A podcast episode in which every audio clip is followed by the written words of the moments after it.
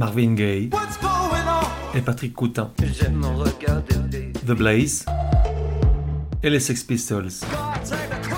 Et Nina Simone, Jungle, Viagra Boys, Karen Dalton, Bertrand Belin, Guadal Jazz, Prince, Les Stones, Arcade Fire, Edith Piaf, John Barry, Balthazar, Les Stooges, Toy, Fetoumac. Bref, tout un tas de vieilles gloires, de futures étoiles et d'illustres inconnus. Au-delà des genres et des époques, la voix des sillons, une autre façon d'écouter la musique.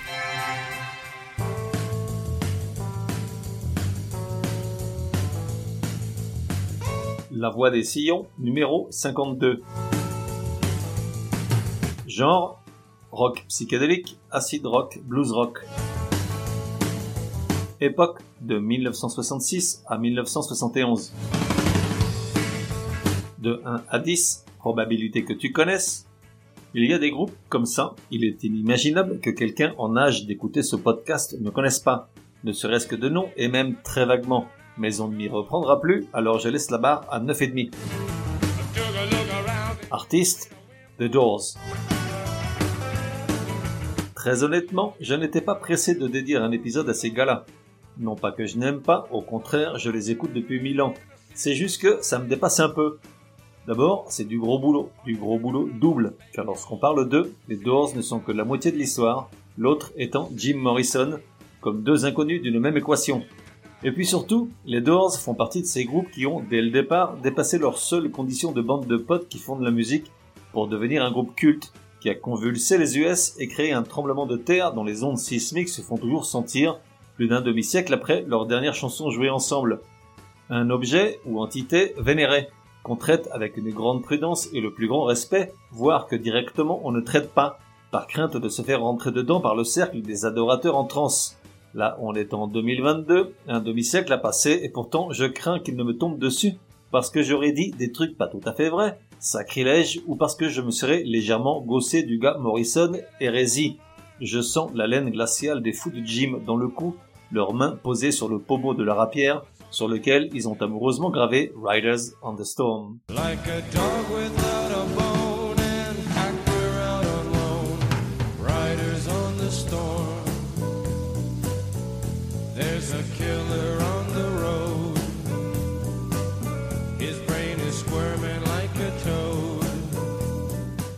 Du reste, ils ont toute la panoplie. Le porte-clés LA Woman, la tasse Light My Fire, la casquette Break on Through, le zippo People Are Strange et, bien sûr, le t-shirt à l'effigie de l'effet déjanté, le bien nommé et bien aimé Jim Morrison. Car le chanteur des Doors est un peu prisonnier d'une représentation iconographique intemporelle où on le voit torse nu, tétons à l'air, mou boudeuse, cheveux longs, propre.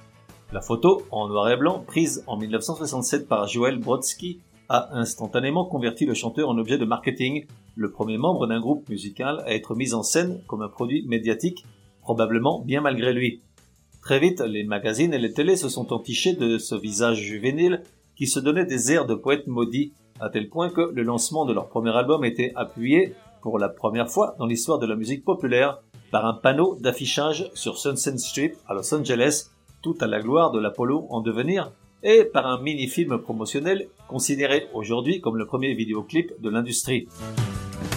L'album, appelé tout simplement The Doors, est paru le 4 janvier 1967, point de départ de la propagation du son des Doors sur la planète entière, de l'Alabama à Saigon en passant quelques années plus tard par le Père Lachaise. Le disque contient entre autres morceaux légendaires Light My Fire, leur premier numéro 1, écrit par Robbie Krieger, le guitariste, et non par le gars Morrison.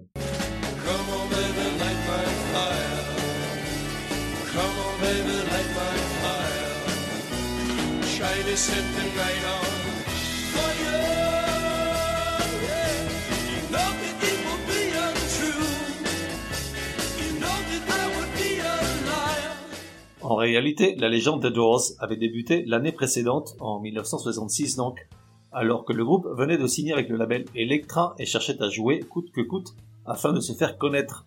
À cette époque, la formation était déjà la définitive, après moult entrées et sorties comme dans toutes les aventures rock'n'roll, une alchimie parfaite mêlant la guitare de Robbie Krieger et ses sonorités parfois orientales et flamenco, la batterie de John Densmore et sa frappe nerveuse et spasmodique, le chant poétique et sombre du gars Morrison, et surtout, selon moi, l'orgue frappadingue de Ray Manzarek, celui qui donnait ce son unique tellement particulier et qui faisait magnifiquement oublier le choix risqué des quatre musiciens de ne pas intégrer de basse.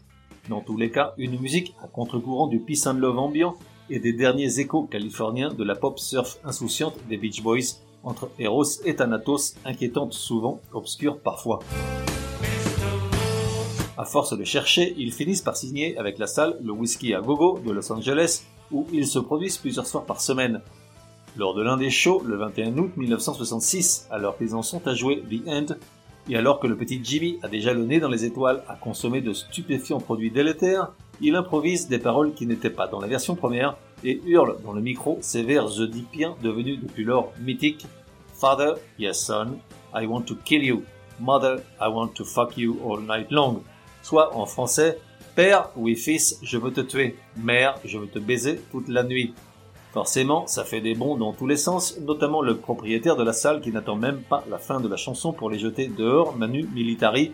À la porte, les Doors, Worth, excellent, sans fond dans le nourrin. Et donc du coup, la légende du groupe était lancée, Jim Morrison se chargeant de l'entretenir 5 ans durant, essentiellement, outre grâce à des albums mythiques, lors de concerts mémorables qui lui vaudront autant la gloire que quantité de problèmes avec les autorités puritaines de son pays, Break on Through.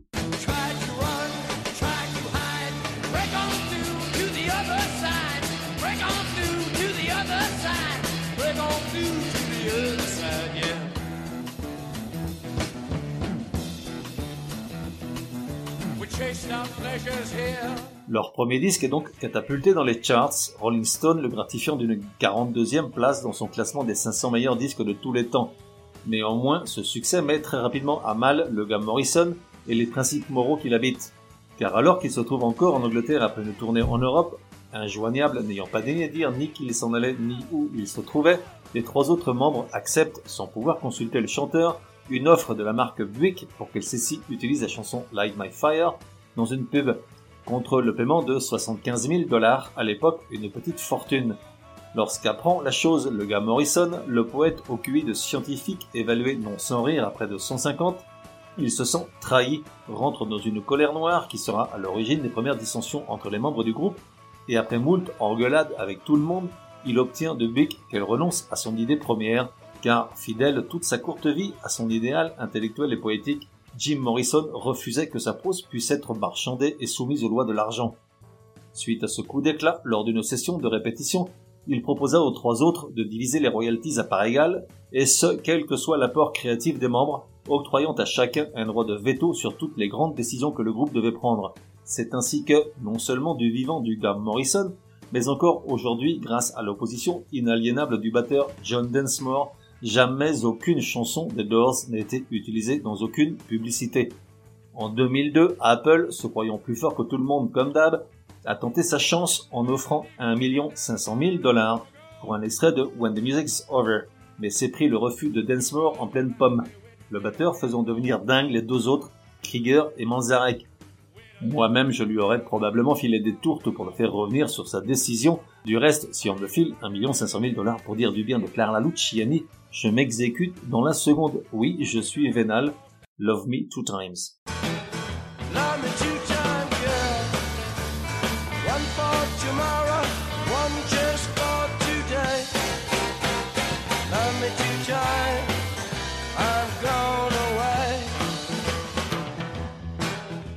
Morrison, le poète pur et dur. En réalité, sa vraie passion n'a jamais cessé d'être la poésie et l'écriture en général, la musique n'étant pour lui qu'un moyen de se faire connaître en tant qu'écrivain.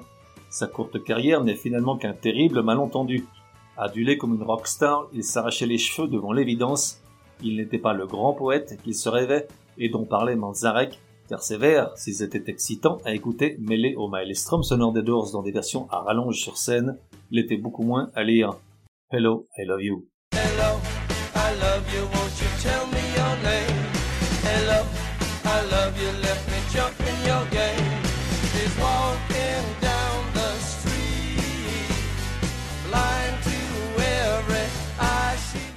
Entre le 4 janvier 1967 et le 19 avril 1971, les Doors, avec le gars Morrison au micro, vont sortir 6 albums, soit à un rythme de 1,5 par an, tous riches de chansons pour l'éternité, et dont il est impossible de dresser la liste des plus légendaires sans déclencher des bagarres.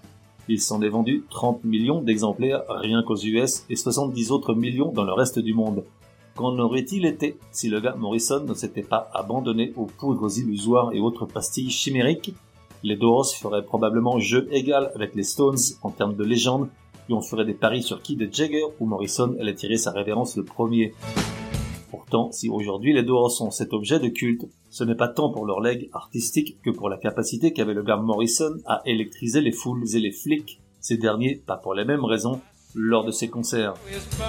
Il y a bien sûr le mythique concert au Hollywood Bowl de Los Angeles en juillet 1968 où ils délivrent une prestation magistrale devant un Mick Jagger abasourdi, leur seul show à avoir été intégralement filmé pour les siècles des siècles. Et puis celui de New Haven en décembre 67 où, assis sur le bord de la scène, il dit, très tranquillement au micro, que dans les coulisses, il y a un flic passablement crétin qui lui en veut. Forcément, ça arrive aux oreilles du bougre à Kepi qui l'emmène au poste direct où il passe une nuit en cellule. À Chicago, en mai 68, il appelle le public au calme alors que celui-ci bouillait comme une cocotte minute, tandis que six mois plus tard, il provoque exactement l'inverse, à réveiller un public assoupi jusqu'à l'émeute. En septembre de cette même année, en Hollande, il s'évanouit juste avant son entrée en scène en raison des drogues ingurgitées, le seul concert joué sans lui. Et en août 70, les Doors jouent entre Emerson, Lake and Palmer et les Who au Festival de White devant 600 000 personnes hallucinées. The Crystal Ship.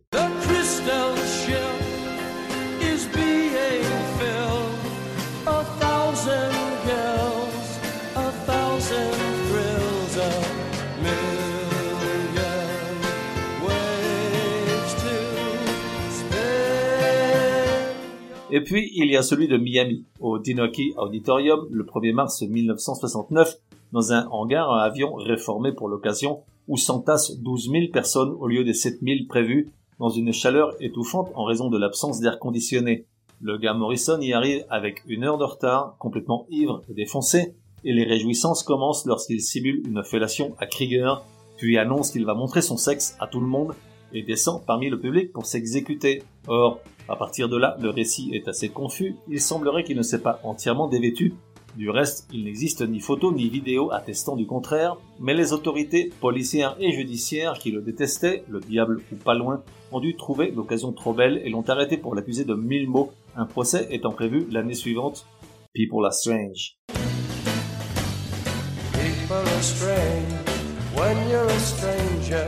Faces look ugly when you're alone.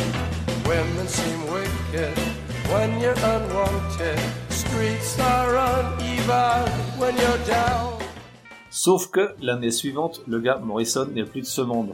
Ayant fui les US devant le danger d'un procès perdu d'avance, il s'installe à Paris avec sa petite amie Pamela Courson dans le but de réorienter définitivement sa vie vers l'écriture et la poésie et de se débarrasser de ses addictions. C'est pourtant bien la drogue qui le fauche en pleine retraite le 3 juillet 1971. Les circonstances exactes de sa mort n'ont été révélées que très longtemps après. Ainsi apprit-on que le corps retrouvé dans la baignoire de son domicile n'était qu'une mise en scène pour dédouaner une boîte de nuit parisienne, le Rock'n'Roll Circus, dans les toilettes de laquelle le gars Morrison fut retrouvé mort ce soir-là, suite à la prise d'une dose d'héroïne pure, létale. À la demande du patron des lieux, il a été ramené chez lui et déposé dans la baignoire, là où la police le découvrit à l'aube. Bref, beaucoup de mystères assez incongrus autour de la mort d'une rockstar qui refusait ce statut et qui voulait juste écrire de la poésie et être reconnue pour ce talent. Voilà, cet épisode touche à sa fin, et j'ignore si des rapiers vont être tirés de leur fourreau, Peace and Love Man. Forcément, je te laisse avec The End dans la version de 15 minutes enregistrée au Hollywood Bowl en 68, leur morceau étendard, la chanson iconique de ces années-là, la plus dorsienne, inégalable, colossale et vertigineuse, 15 minutes de délire psychédélique et psychotique qui sentent le napalm et la furie guerrière.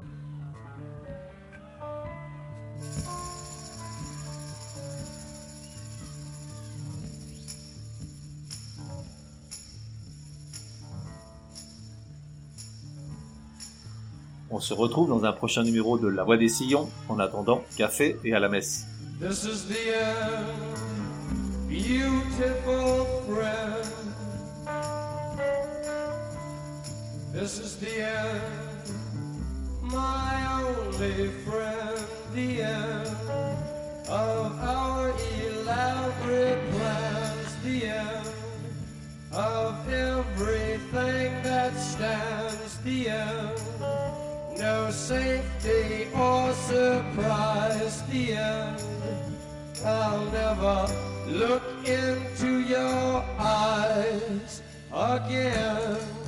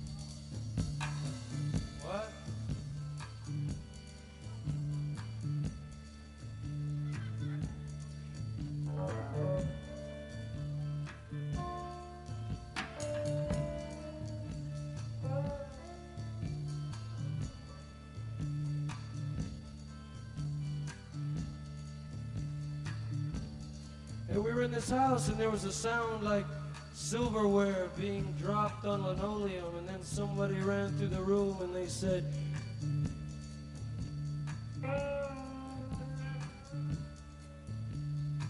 Have you seen the accident outside? And everybody said, Hey man, have you seen the accident outside?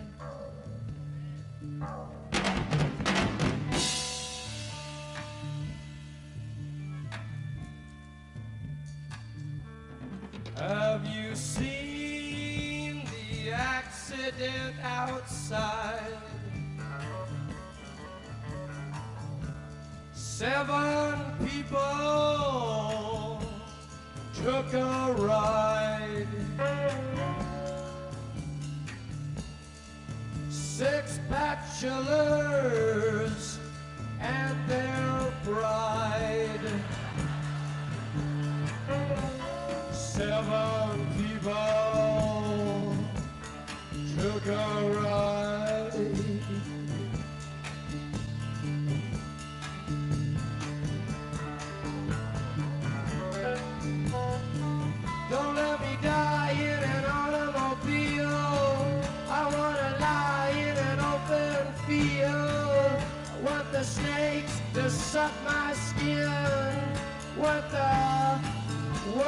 To be my friends. Want the birds to eat my eyes as here I lie.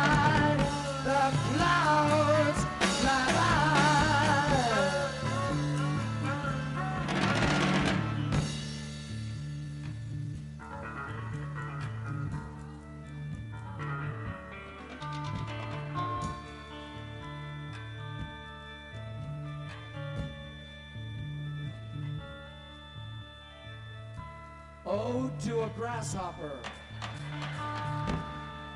I think I'll open a little shop, a little place where they sell things, and I think I'll call it Grasshopper.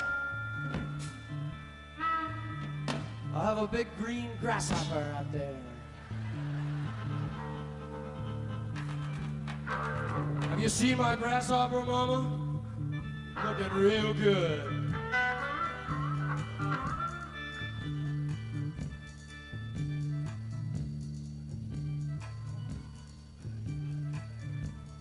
Uh oh, I blew it. It's a moth. That's all right. He ain't got long to go. So we'll forgive him. Ensenada, the dog crucifix, the dead seal, ghosts of the dead car's son. Stop the car! I'm getting out! I can't take it! Hey, look out, there's somebody coming, and there's nothing you can do about it.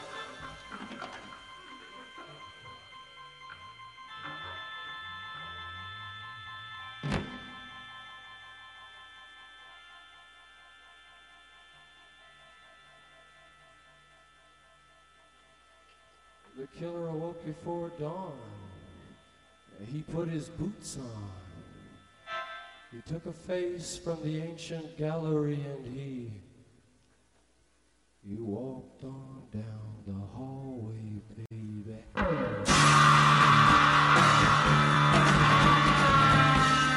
Came to a door. He looked inside.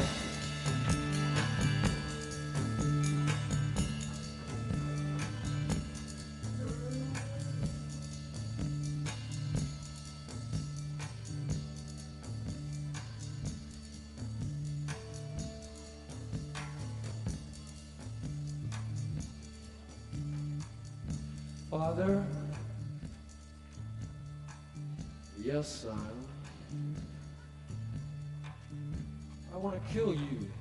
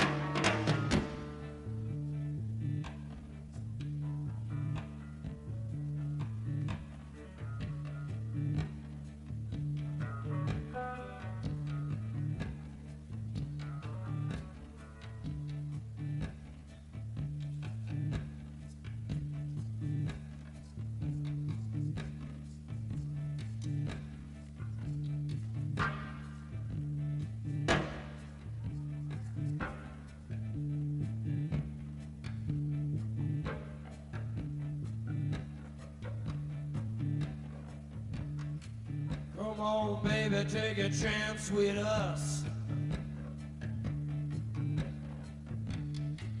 Come on, baby, take a chance with us. Come on, baby, take a chance with us. Meet me at the back of the blue bus. Meet me at the back of the blue bus. Do not blue rock on a Blue Bastuna, Blue Rock Downer, Blue Blood. Come on.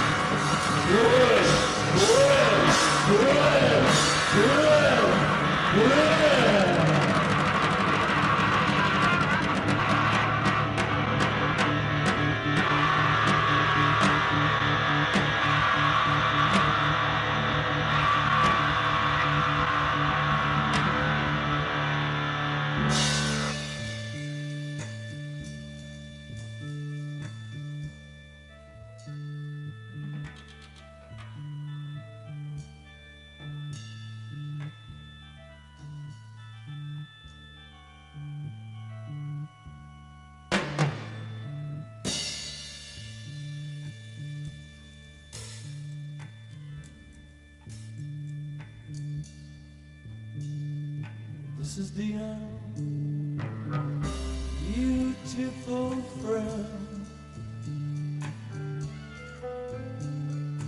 This is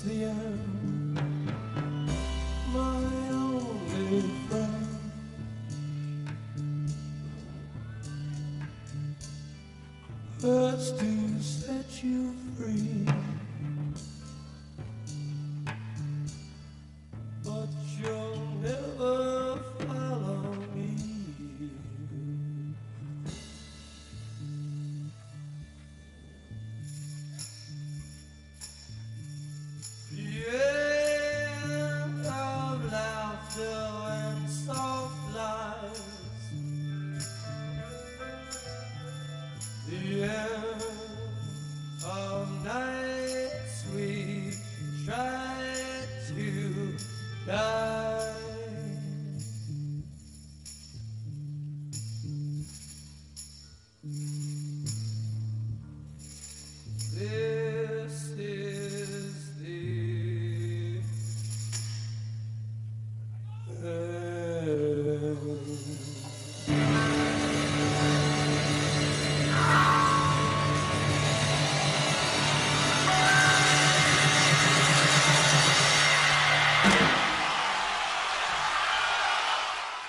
Et voilà, that's all Fox. Pour me contacter, me dire que vous avez adoré, ou pas du tout mais j'y crois pas, ou encore suggérer un artiste pour un prochain épisode, écrire à contact at lavoidessillon.com.